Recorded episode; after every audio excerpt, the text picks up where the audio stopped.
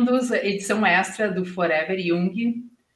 Meus convidados de hoje dispensam maiores apresentações, mas é o publicitário Fábio Bernardi e a publicitária Lara Piccoli. Eram sócios da Moria e agora tem essa novidade, a agência Rock, House of Creativity. A gente vai bater um, um papo para eles nos contarem essa transição. Boa tarde, bem-vindos. Obrigada. Boa tarde. Boa tarde. Eu queria que vocês começassem contando sobre essa mudança societária e qual é a proposta da ROC. Bom, a gente, na verdade, a gente tinha aberto aqui a, a, a Moria em 2012, né? E a gente tinha três partes de sociedade. Era a Moria Bahia, que tinha uh, sido fundada já há 60 anos em Salvador, que abriu aqui em Porto Alegre com a gente e com o Grupo ABC. E aí depois, acho que a gente foi aprendeu muito, foi uma relação muito boa, a gente não tem nada para dizer do passado, mas quando o ABC foi vendido para o Minicom, em dezembro de 2015, entrou uma governança de uma multinacional, que mudou um pouco o jeito de fazer, e, e a gente entendia, evidentemente, porque a gente, né, uma empresa que tem 1.100 escritórios no mundo, não podia ficar abrindo exceções para um escritório em Porto Alegre, né, assim, Uh, só que o mundo hoje, na nossa visão, é um mundo que é mais uh, volátil, onde a velocidade é um ativo muito importante é, uh, para ofertar para os clientes, e a gente perdia velocidade, e ao mesmo tempo a gente também tinha uma visão muito clara de que a gente tinha que priorizar em alguns ativos e alguns valores do negócio antes de botar isso na frente da questão numérica, para que a gente pudesse ter relevância, ter poder de atratividade os clientes e a própria, a própria equipe, né? Entre eles a criatividade. E aí a gente começou a conversar com o próprio ABC, com o pessoal da Bahia, uh, para que a gente pudesse uh, ter uma pouco mais de liberdade aqui, poder fazer a agência uh, ter um pouco mais de desformato, ser um pouco mais veloz, ter um pouco mais de oferta para um mundo que está mudando, uma comunicação que está mudando, né? Poder ser um pouco mais ágil, flexível, desformatada, ter outras frentes de trabalho, de entregas de ofertas, conversar com o mundo das startups, da inovação. E, e, a gente acabou, acabou consolidando uma visão de que a gente, então, comprou a parte dos baianos do negócio e continuamos aqui, nós, o ABC, uh, em Porto Alegre, para que a gente possa fazer essa virada, esse turnaround no negócio e conseguir ser uma agência, mas também, ao mesmo tempo, ser cada vez uma empresa de inteligência criativa que entrega para os clientes muito mais do que apenas comunicação. Em essência, a Rock é uma empresa que enxerga que publicidade é só mais uma peça do quebra-cabeça que a gente tem que montar na equação de comunicação dos clientes. Uhum. Ou seja, atualmente é muito mais, é um desafio muito maior, né? Fazer a comunicação do que era que, 15 anos atrás, que tinham aquelas mídias tradicionais, né? Agora é um universo muito mais, mais amplo, então isso tudo muda completamente, né? Muda. Uh, boa tarde, um prazer estar aqui. Obrigada pelo convite, Ana. E assim, é, a gente vem navegando nessa complexidade. É, eu acho que todos nós, né, os clientes e, e, e as agências e os players de comunicação, Uh, aprendendo e reaprendendo cada dia, né? Porque a gente não só tem uma infinidade de ferramentas e ações possíveis de serem feitas, é, que a gente não domina e algumas a gente ainda não conhece. Então, uh, como a gente precisa de um conhecimento técnico muito grande para operar essas novas ferramentas. Então, ao mesmo tempo que a gente tem que ser generalista é, e ter a cabeça aberta para criar novas mídias e canais, a gente precisa também é, de especialistas técnicos para operar muito bem determinadas plataformas. Então está bem mais complexo e, e, o resultado também, trabalhar com KPIs, é, conseguir saber o que cada ação de comunicação traz de retorno, também é um desafio diário uh, que a gente tem que responder é, a cada dia. O Alexandre Apple entrou aqui e pergunta assim: o comando da agência fica em Porto Alegre, porque o grupo ABC ele continua sócio, mas agora minoritário, né? Então você é, Sim, a gente continua aqui, o comando está em Porto Alegre. O que aconteceu foi que a gente, para escapar um pouco da governança do Minicom, uh, na, na, na, negociação, a gente uh, ficou, ficou com a major, majoritária, a gente ficou com a maior com o controle do negócio. Então, a decisão está em Porto Alegre e, e, assim a gente consegue ter velocidade, uh, instâncias de decisão mais rápidas. Antes, a gente tinha ou que passar pela Bahia, ou que passar por São Paulo, ou que passar por Miami. E, e, e as coisas mais importantes iam até para Miami para decidir. Isso acabava gerando, evidentemente, uma complexidade, uma, uma demora muito, muito grande para a decisão. E, e, nesse mundo de hoje, em que as coisas estão muito fragmentadas, uh, porque um pouco do que a gente está passando aqui na publicidade, eu acho, é uh, não só essa mudança de mídias, Ana, que tu estava referindo antes, da questão da, das mídias tradicionais, que antes tu botava na, na TV, no rádio, no jornal, no outdoor, resolvia o problema. Não é só a mudança de que teve muito mais canais, é que tem muito mais oferta de fornecedores também, de, de prestadores de serviço, né? Está muito mais fragmentado. Um cliente não tem a verba que ele precisa ter para fazer tudo e ele não tem mais como concentrar tudo num player só, numa agência só. Uh, alguns fazem isso, mas uh, uh, se a gente olha para assim, a diversidade de, de, ofertas de arenas, vai cada vez aparecendo uma coisa nova, né? Aí entra performance, daqui a pouco entra uma coisa de experiência e eventos. Então, a diversidade de, de segmentos obriga também a ter uma diversidade de, de, atuação e isso também tornou mais competitivo, né? Então a gente não podia ficar mais refém no mercado como o nosso, em que a gente tem proximidade e a gente é uma agência que gosta de proximidade. A gente é, os donos são de botar a mão na massa, são, gostam de publicidade. A gente não é uma agência de donos que vieram de outra área, ou que são administradores, ou que são financeiros. A gente é publicitário, a gente gosta de fazer as coisas. A gente gosta da proximidade, de estar com a mão na massa para nós isso era um valor, assim, e, e, a gente precisava também responder essa proximidade com a velocidade que o mundo exige. Então, sim, a gente, a gente mudou para isso também.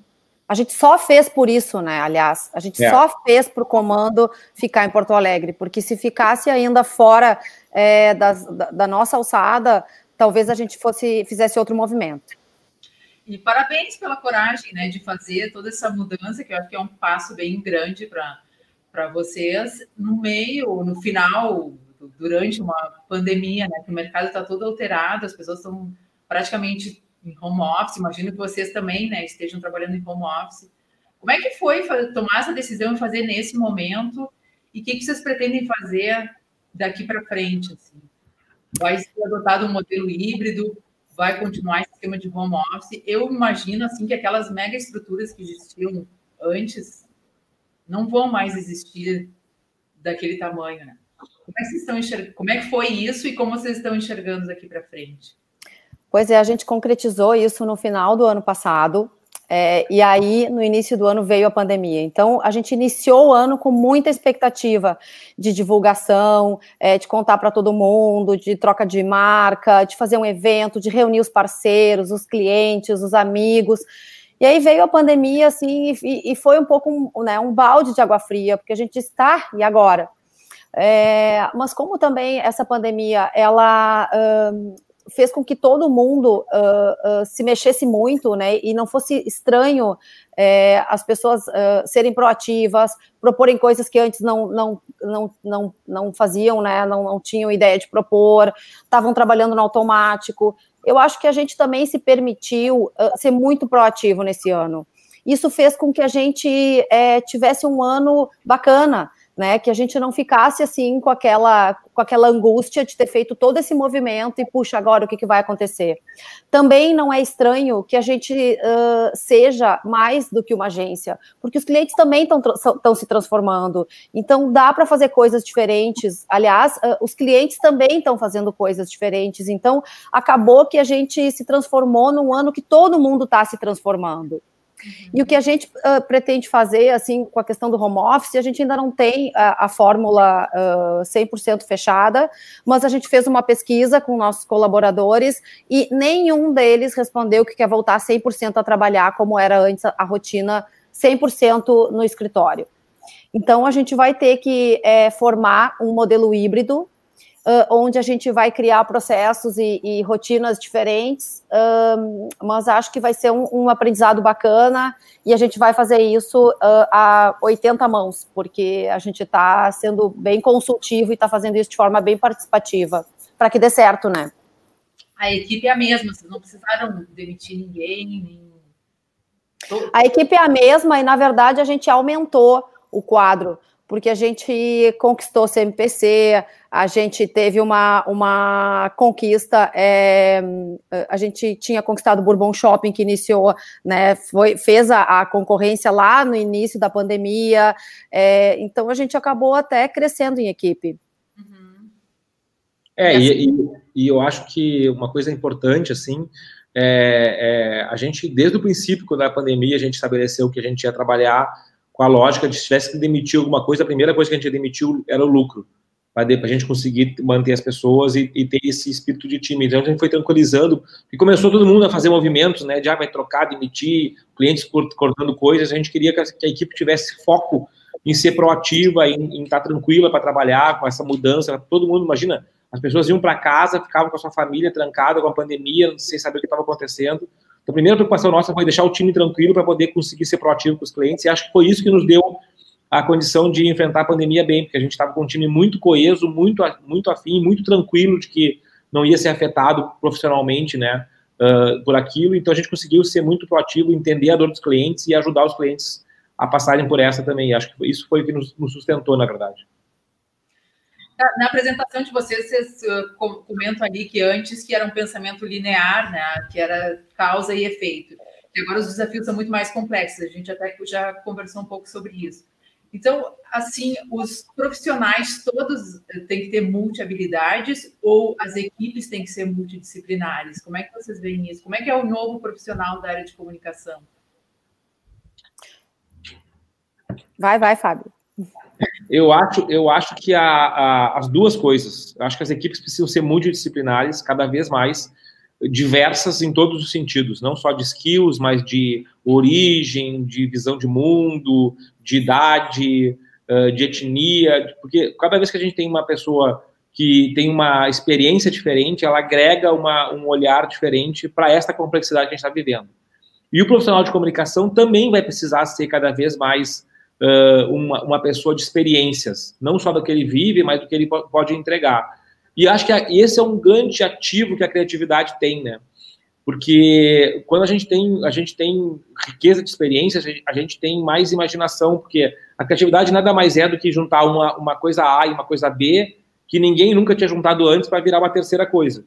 Então, quanto mais coisas A e B tu tem, quanto mais né, teu abecedário for rico de experiências, de conhecimentos, e o conhecimento aqui não é o conhecimento uh, uh, científico, né, intelectual, é o conhecimento de, de viver, de, de, de conviver melhor para ti também, né? Então, acho que a criatividade faz esse papel, assim, de juntar as coisas que eram desconexas na tua experiência, na tua visão, e, e, e poder gerar uma, uma, uma, e canalizar ela para a comunicação, né? Uh, eu gosto de dizer que a gente tem, eu tenho uma frase que eu gosto muito, que é criatividade é imaginação com paredes.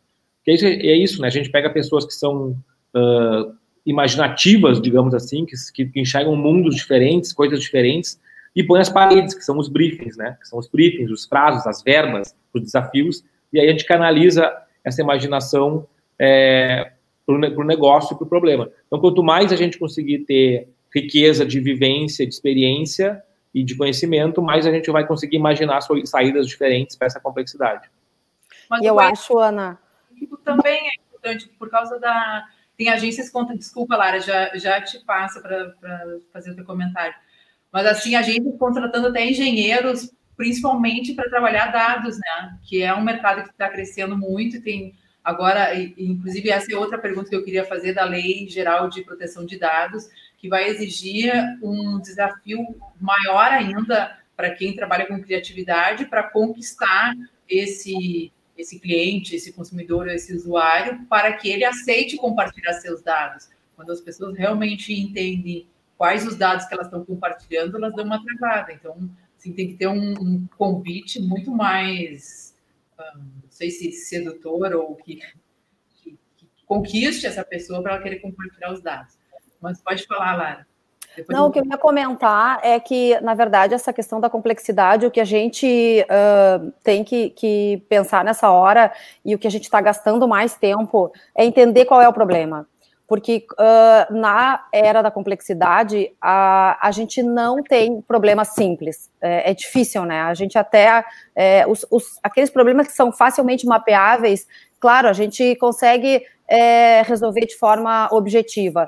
Mas os problemas complexos, eles não têm uma, uma causa aparente, elas envolvem múltiplos departamentos dentro das empresas, múltiplos stakeholders. Então, a gente tem que gastar mais tempo entendendo o problema.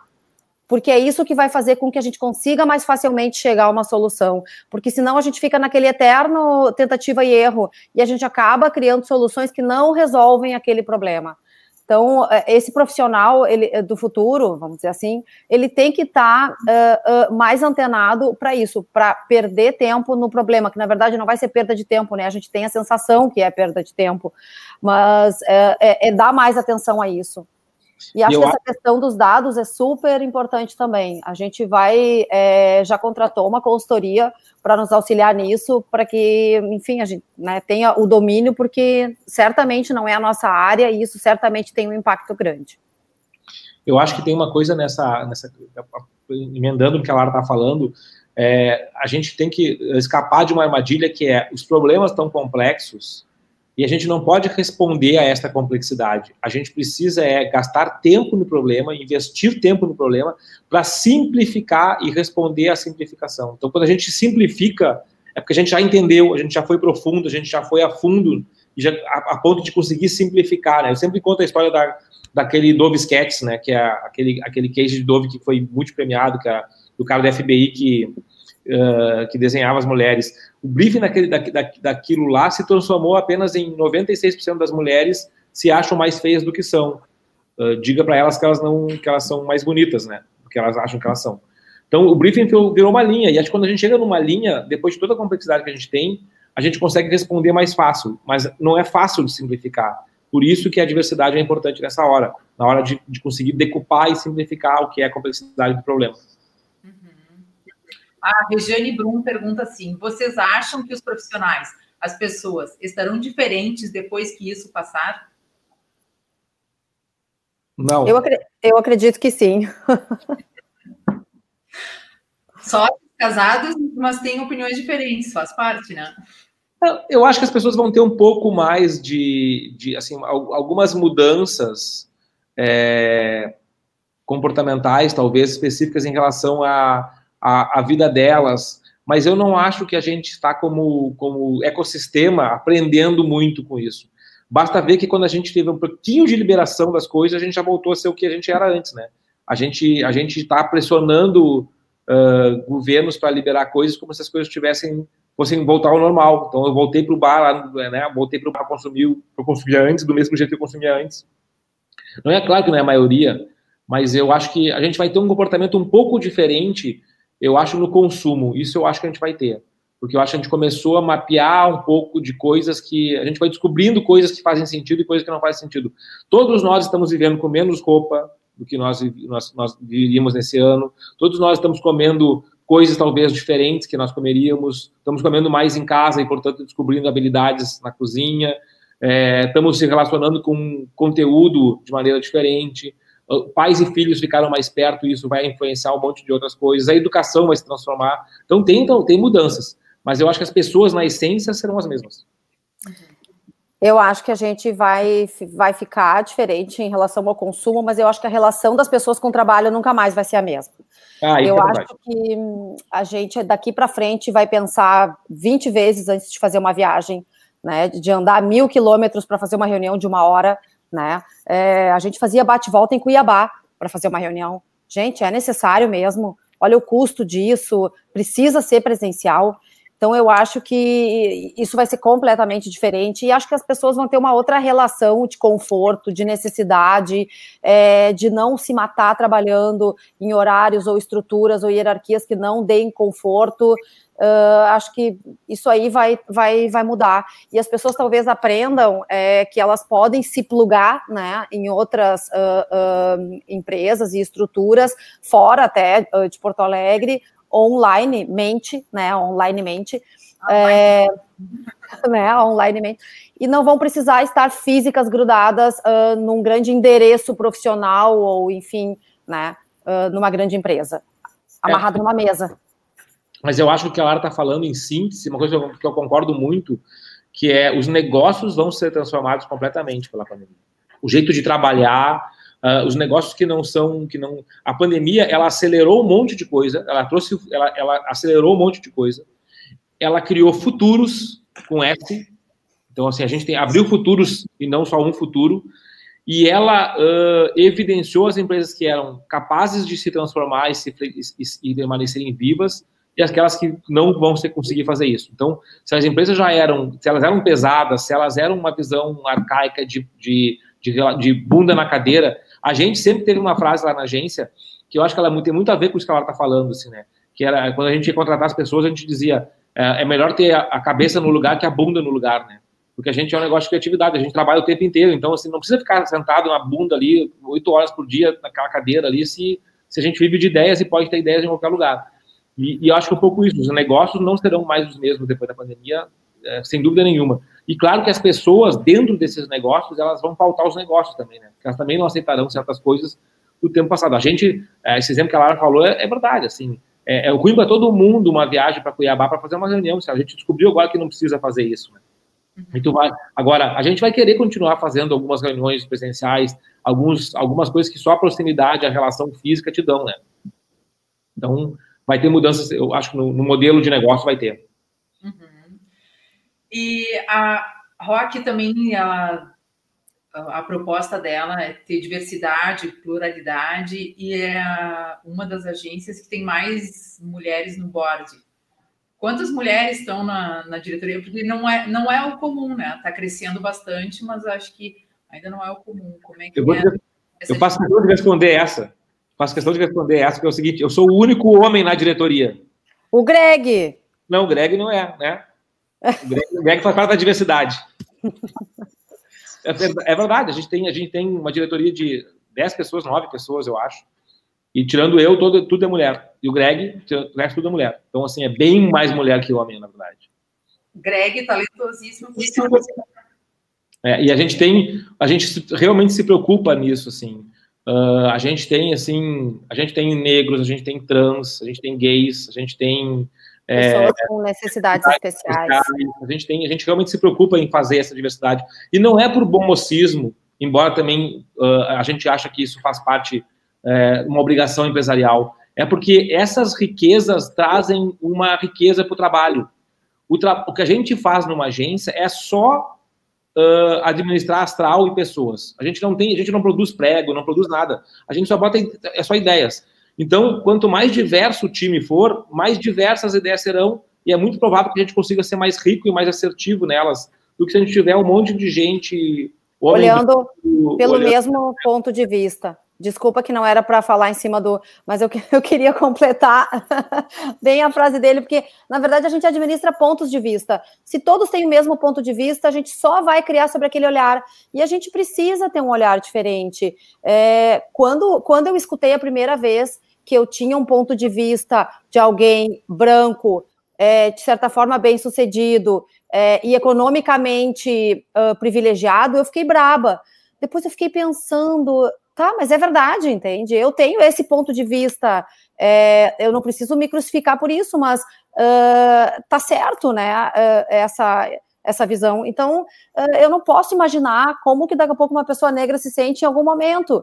Então, é bom ter essas pessoas perto da gente para nos, nos darem essa arejada de visão, essa arejada emocional e a gente conseguir ter mais ferramentas para criar e ferramentas para lidar com essas uh, situações e, e, lutar por elas. Porque quando a gente está só na neutralidade, a gente não está lutando a favor dessas minorias. A gente precisa ir além da neutralidade, que é outra coisa que eu aprendi também. Então, é, senão a gente simplesmente está compactuando com elas. Se nós somos neutros, nós somos racistas. E não dá para ser neutro.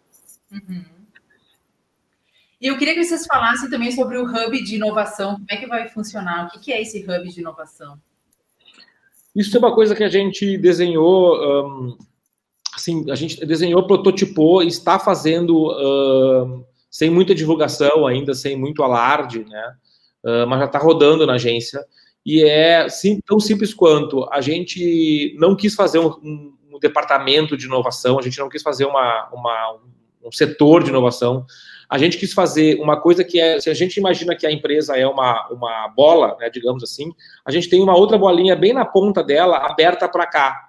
Uh, então a gente, a gente chama de hub de inovação aberta porque ele está dentro da agência, mas a, a intenção dele é ficar em conexão com um universo que não é o universo de agência, que é o universo de startups, de aceleradoras, e trazer para dentro da agência não só esse mindset mas soluções que vão muito além de comunicação. A gente tem solução hoje para logística reversa em cliente que nem é cliente nosso da agência. A gente tem solução de venda por WhatsApp uh, dentro de cliente nosso. A gente tem solução de gerenciamento de estoque, uh, que são coisas que vão além da comunicação e que são oriundas do hub de inovação, porque a gente enxergou nos nossos clientes problemas que afetavam a comunicação. Então, eu não podia fazer uma campanha porque eu tinha um problema de estoque. Então, como é que eu ajudo, a resolver o problema de estoque?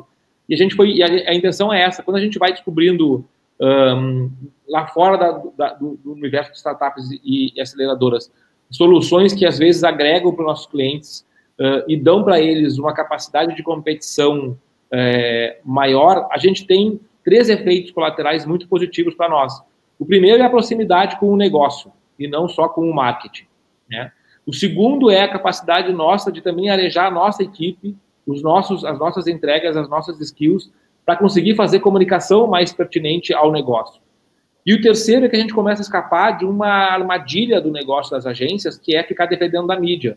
Então, em muitos casos, a gente tem, a gente criou uma, um produto de logística reversa. A gente é sócio desse produto. Esse produto não existia antes da gente, a gente se juntou com uma startup, criou um projeto, um produto, ele, tá, ele é um produto nosso e essa startup, e o resto da vida que esse produto for vendido, a gente vai ganhar royalties sobre ele.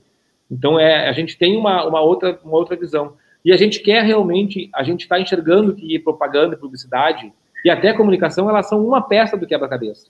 Então, a gente também quer ajudar a montar o quebra-cabeça em mais, em mais partes para que a equação fique mais completa. E, é, e é isso aí, a gente acaba ficando melhores, não só como agência, mas como uma empresa de, que pensa em inteligência criativa e estratégica com um olhar mais amplo. Uhum. Quer completar aí, Lara? Não, eu só ia completar que a criatividade, ela, ela, ela tá no mundo para resolver problemas, né? E o que as startups têm, elas, elas mapeiam pequenas necessidades humanas que às vezes grandes serviços não deixaram de mapear. Então, às vezes uma empresa tem um problema que é uma necessidade específica e a gente não tem no mercado uma solução para aquela necessidade específica somente. E pode acreditar que uma startup vai ter se não algo para aquela necessidade específica, algo muito próximo. A gente tem um ecossistema riquíssimo de startups e a gente não conhece esse mundo. E as startups trazem para a nossa cultura e para a cultura dos clientes também um jeito diferente de operar, é, mais simples, mais direto, mais rápido, mais ágil, menos burocrático e lidando com uma, com, uh, de uma forma diferente com o erro, trazendo muito mais esse mindset de aprendizagem e reaprendizagem que é muito valioso é, hoje nas empresas e na agência. E tem uma outra coisa também, só para completar, que eu acho importante também, é que a gente também não é só, uma, um, não é só uma, um, uma, um caminho de mão única, né? Não é só as startups que nos entregam coisas para a gente poder levar para os clientes. A gente também ajuda as startups a se comunicarem melhor, a gente também ajuda elas numa coisa que a gente conhece. O universo da startup é tão fazedor, eles saem fazendo de qualquer jeito, assim, para poder botar o prototipar e aprender e, e devolver que é uma coisa muito legal, mas a construção de marca, a, o refino de comunicação, às vezes também acaba, acaba pecando. Então a gente troca um pouco também com isso, a gente acaba agregando para eles uh, uma, uma pouco de lógica de ajudar a se comunicar, a formatar marca, a formatar a sua comunicação, uh, e que acaba ficando também uma troca, acho que bacana, assim, de mão dupla. Se eu quero ler o comentário do Nenê Zimmermann, ele diz assim: a droga é a indústria da justiça do trabalho em cima do home. É, agora a gente tem uma matéria hoje no jornal sobre isso, inclusive, né? É, mas enfim, a gente, a gente tem, que, tem, que, tem que se adaptar ao que o que está aí posto, né? A gente também tem as minhas, tem minhas críticas, mas não tem que fazer, né? Tem que se adaptar ao que tem que fazer. Novas, comple é, novas complexidades vão exigir novas formas de lidar com elas. É. Vocês tinham falado do quebra-cabeça, que são várias peças. Aí na apresentação de vocês, vocês falam também que vocês vão fazer redesenho de produtos, marcas e serviços. Isso é o quê? Isso é a área de design? Ou mais aquilo? O que é? Eu acho que, eu acho que isso é, um, isso é, um, é uma, é uma parte que tem vínculo diretamente com esse negócio do hub e também tem vínculo com a ideia de que a gente, muitas vezes, uma solução de, de comunicação é um novo produto. É formatar um novo produto, é, formatar, é, é reformatar algum tipo de serviço que o cliente tem que aparentemente não tinha relação com a comunicação e com o marketing, mas pode ter se a gente reformatar naquela direção. Então, também, de novo, a gente não quer ficar uh, entregando anúncio de rádio, de TV, de jornal, a gente quer ficar entregando comunicação no sentido mais amplo. Claro que a gente vai fazer isso, a gente gosta de fazer isso, esse é o nosso DNA, mas se comunicar, fazer conexões com as pessoas, tocar as pessoas, pode estar num lugar que não está uh, restrito ao departamento de marketing do cliente daquele negócio. Então, a nossa ideia também é conseguir fazer com que a gente possa trocar isso. E nunca a gente está falando em ter serviços todos dentro de casa, né? Ao contrário, a gente quer cada vez mais ter parceiros, ter plug, ser plugado. Uma empresa de comunicação, de inteligência criativa, ela é um, ela é um, uma, um grande hub, um, uma grande central de conexões, de plugar coisas, de fazer a cultura entrar dentro do, é, do cliente e, e, e, o cliente entrar em outros lugares que às vezes não, nem está acessível para ele e a comunicação pode fazer esse papel e a gente está disposto a fazer isso. E isso quer dizer também, Ana, que a gente uh, quer claramente usar a criatividade para criar um produto novo, trabalhar junto com a área de produto, não necessariamente só com a área de marketing, criar um serviço novo para uma empresa e aí trabalhar com a área de desenvolvimento de, de, de serviços ou P&D. Então, isso também significa é, criar um braço uh, onde a gente vai estar tá, uh, fazendo mais trabalhos de consultoria, como já vem acontecendo, uh, e a gente vai estar tá trabalhando em processos de sprint, junto com o cliente, cocriações e design thinking.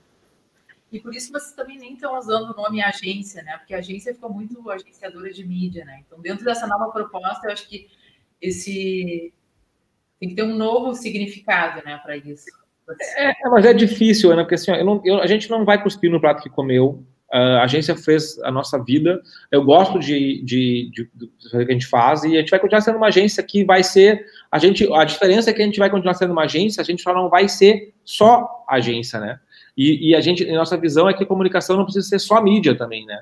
Porque a gente tem outras, outras coisas acontecendo no mundo que também são, uh, são oriundas disso. A gente tem hoje na agência uh, uh, coisas tão diversas quanto uma plataforma de logística reversa para mexer em lixo uh, no lugar, quanto uma série de Netflix. Então, essas duas coisas estão na agência, elas não são mídia, elas não são comprar anúncio, elas, mas elas estão lá na agência, estão remunerando a agência e elas vão acabar sendo uma plataforma de comunicação de um outro jeito, que não é só mídia. Então, eu não estou negando a agência, tanto que nosso, nosso site é rock.ag, tá lá, o AG de agência está lá no site.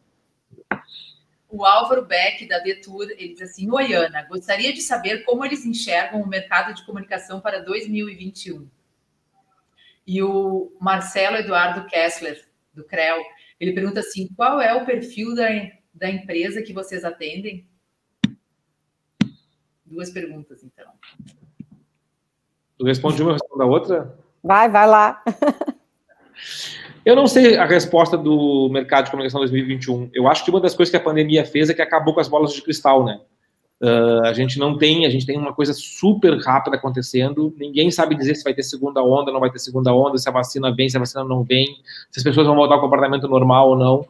Uh, eu acho que vai ter uma, um, é um mercado muito mexido. Não acho que a gente vai ter um cenário 2021 economicamente uh, muito muito promissor assim. Então também vai continuar tendo uma uma trava uh, de negócios. Eu acho tem uma recuperação para fazer da parte econômica dos empregos, uh, dos negócios que fecharam. Tem um monte de novos negócios abrindo com predominância de empreendedor individual, o que acaba sendo um, um, um problema para para virar comunicação rapidamente.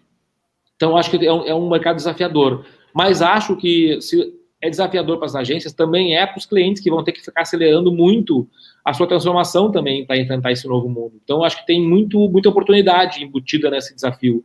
Uh, não sei se é uma oportunidade de mídia, mas é um monte de oportunidade para a criatividade resolver problemas. Um, e sobre o perfil de, de, de contas que a gente atende, eu vou responder de um jeito bem simples e bem grosseiro ao mesmo tempo, né? Que é uma frase que eu gosto de dizer, embora ela seja uma, uma frase, uh, entre aspas, bagaceira. Que é assim, a vida é muito curta para trabalhar com e para filho da puta. Entendeu? Então, assim, a gente só... A gente, antes de Olha qualquer... Coisa, antes de qualquer coisa, a gente quer clientes que sejam uh, boas pessoas, porque esse negócio de pessoa jurídica é uma falácia. Uh, na melhor, na, assim, sempre na ponta tem alguém que assina uma caneta, que pega uma caneta e assina um cheque, assina um contrato. Tu sempre trabalha com pessoas. E são as pessoas que fazem o trabalho ser bom ou ser ruim. Não é, não tem uma entidade, não tem um CNPJ. Então a, a nossa a nossa visão é que a gente tem um negócio de inteligência, evidentemente que é cada vez mais uh, voltado para fazer uh, uma coisa mais diversificada do que apenas mídia. Então, portanto, o cliente não precisa ser um anunciante para ser nosso cliente. Mas, primeiro, antes de mais nada, a gente tem que ter empatia. A gente já descobriu, a duras penas, que nem todo cliente é para toda agência e nem toda agência é para todo cliente. A gente é que nem casamento, né? Então, e, e, pode ser bom enquanto durou, mas tem que ter filosofia, tem que enxergar as mesmas coisas, querer as mesmas coisas. Olha só, sobre essa questão do mercado de comunicação em 21, é, a gente viu acontecer nesse ano coisas é, que a gente não achou que, que, veria, né? A gente teve aumento das audiências de TV, então, ao contrário do que dizem por aí, né, de queda, a gente tem aumento das audiências.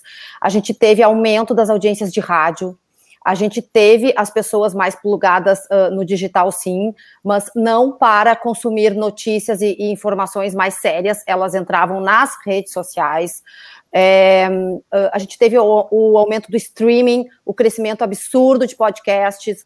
Então, uh, a gente pode esperar um pouco que a gente, claro, muitas empresas avançaram se digitalizando, digitalizando o serviço, né? Uh, uh, simplesmente tiveram que aprender a vender pela web. Isso vai levar a um crescimento do digital como um todo, porque elas vão, ter, vão continuar trafegando nesse ambiente.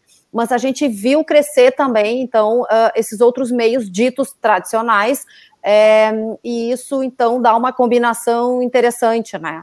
Nunca é só uma coisa ou outra, então a gente também tem que, uh, tem que saber lidar com o EE, Uh, e as empresas elas vão cada vez mais ter que continuar se comunicando, porque a gente está nichando o mercado cada vez mais, em, uh, num certo sentido, né? A gente está trabalhando com demandas mais específicas e a gente vai precisar de, de bastante técnica para alcançar essas audiências, essas micro audiências nesses micros momentos.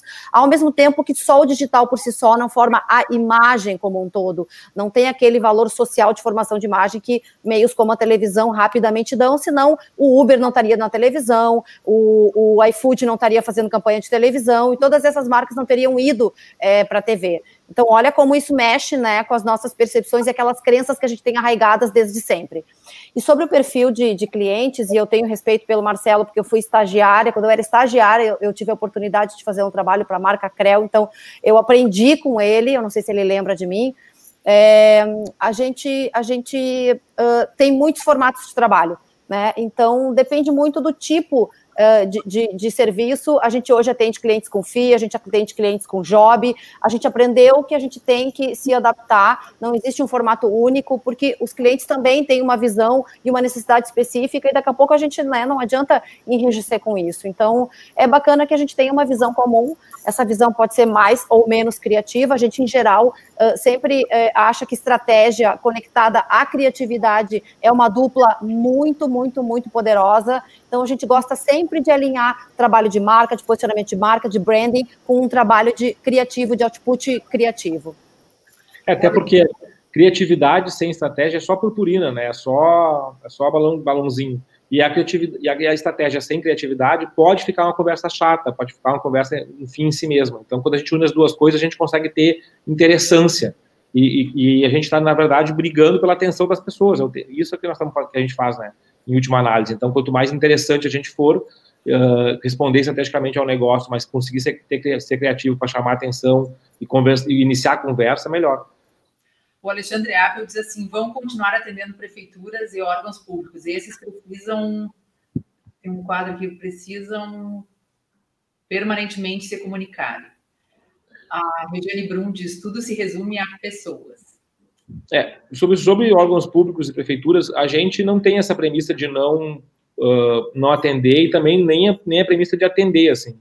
A gente, de vez em quando, disputa e de vez em quando não disputa licitações públicas, assim. Depende um pouco do, do até do momento, assim, da agência, de quem, de que disputa é. Então, a gente, eu também acho que eu sou muito favorável a que órgãos de comunicação, de, de órgãos públicos se comuniquem, conversem, conversem com as pessoas, e acho que essa, esse mundo digital permite fazer muitas coisas que os órgãos públicos não fazem, que os governos não fazem, que poderiam fazer. Uhum. E resgatando um pouco o, o, final da Moria, que foram, vocês praticamente encerraram com um prêmio Profissionais do Ano, e antes disso também vocês tinham feito um filme, até eu fiz uma matéria sobre isso, o filme da Unimed, que viralizou totalmente. Foi um filme diferente, dirigido pela Mocita, né? Todo feito em home, sem, sem produção externa. Queria que vocês falassem um pouco sobre essa história, rapidamente, porque a gente já está 39 minutos e ainda tem mais um outro assunto que eu quero falar. A gente tem muito carinho, eu tenho, só deixa eu falar rapidinho, Fábio, eu tenho, a gente tem muito carinho por esse filme da Unimed, né? O Santiago aparece nele. É, então, e a gente filmou assim, né, com, com o pessoal da agência e mais um, outros convidados. É, filmamos em casa, né? A gente não sabia o resultado disso. E esse filme, inclusive, ele vazou pelo WhatsApp. E a gente entrou em pânico porque ele não era para ter uh, vazado, porque a gente ainda estava fechando a negociação da música. E a gente, meu Deus do céu, né? E o cliente também ficou meio apavorado assim, e não, simplesmente não deu para controlar as pessoas enviando umas para as outras. A gente nunca tinha visto uma coisa assim. Então foi muito bacana.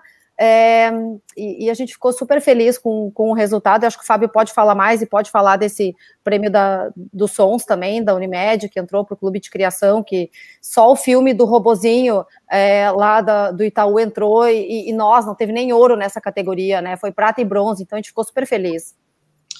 Eu acho que esse, esse, esse, esse case da Unimed, que é o do Horizonte da Música, ele é um case muito representativo, assim, do que a gente fala da relação com o cliente, né? Porque quando vazou o pro WhatsApp, a gente estava assim, já estava na, na RBS uh, para veicular, uh, mas não, mas ainda não estava, a gente ainda não estava, não tinha assinado o contrato com a, com a música, assim.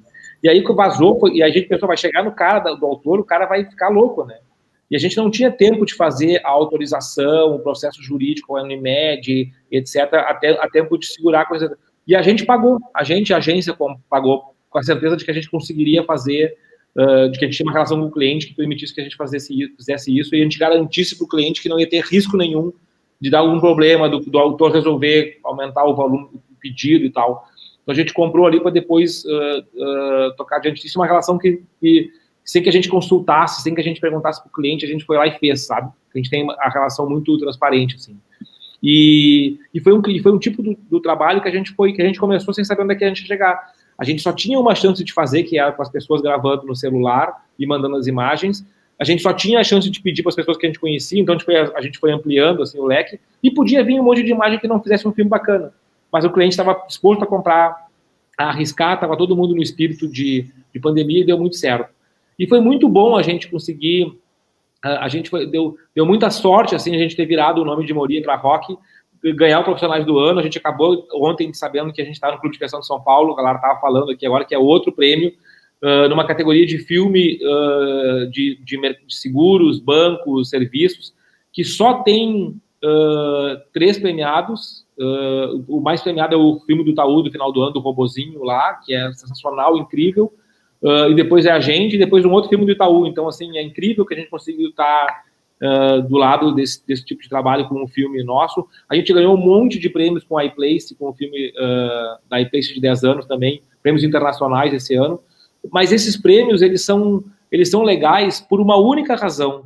É porque é o teu concorrente dizendo que tu é bom. É, é, só por isso que prêmio, que prêmio vale a pena, assim, e é legal. Porque ele é um prêmio julgado pelos publicitários. É o mercado julgando, é o teu concorrente te julgando, dizendo, pai, esses caras são bons, eu vou dar um prêmio para esses caras. Então, isso, isso faz a gente um, ficar feliz, mas ele é sempre um retrato do passado, né? Prêmio é sempre dado para uma coisa que já, tu já fez. Então, é, é comemora, legal, bacana, mas ele não traz nada para o futuro. O futuro é sempre é, o mais difícil, o mais desafiador esse filme da Unimed surgiu de um insight do Greg, né? Acho que é importante falar do Greg e da Mocita, que eu acho que eles tiveram uma participação.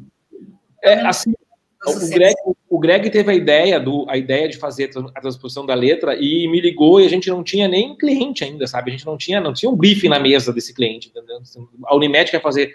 O Greg ligou e a gente, na hora que conversou, a gente já matou que a gente seria para a Unimed, que era, que era super pertinente.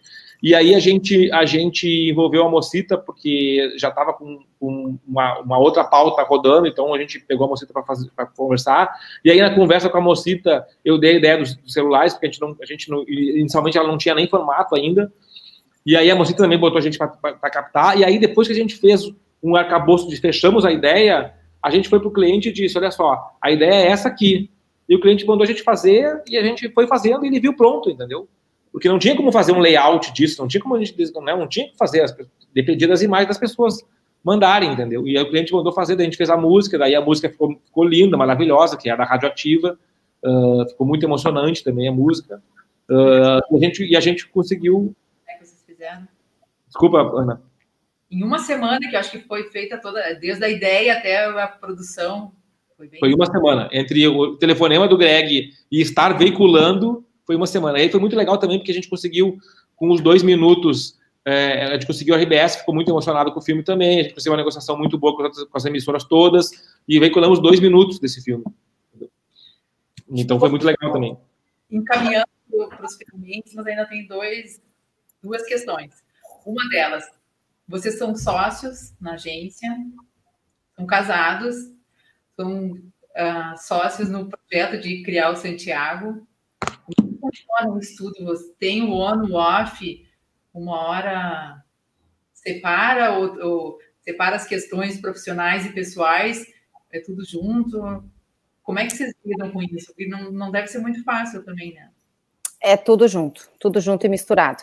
É, a gente só conseguiu separar um pouco mais porque a, quando o Santiago nasceu, porque aí o Santiago foi é, o assunto do jantar, né? E sempre uh, ocupava todo o espaço do jantar. Mas antes dele era a gente, enfim, janta na, na cozinha e tem uma TV na cozinha. Não adianta, nós somos publicitários ligados em comunicação e a gente, enfim, ficava assistindo TV e comentando. Então sempre arredondava, tinha, tinha que alinhar como é que foi o dia, contar para o outro, né, como tinha sido a reunião tal, que o outro não estava. Então a gente sempre misturou muitos assuntos e não, não, não tem, não tinha como ser diferente, né? Não, ninguém desliga assim, uh, ah, não, não vou falar daquele assunto. A gente comemorava, é, né? Enfim, às vezes é, se apoiavam um no outro para alguma questão.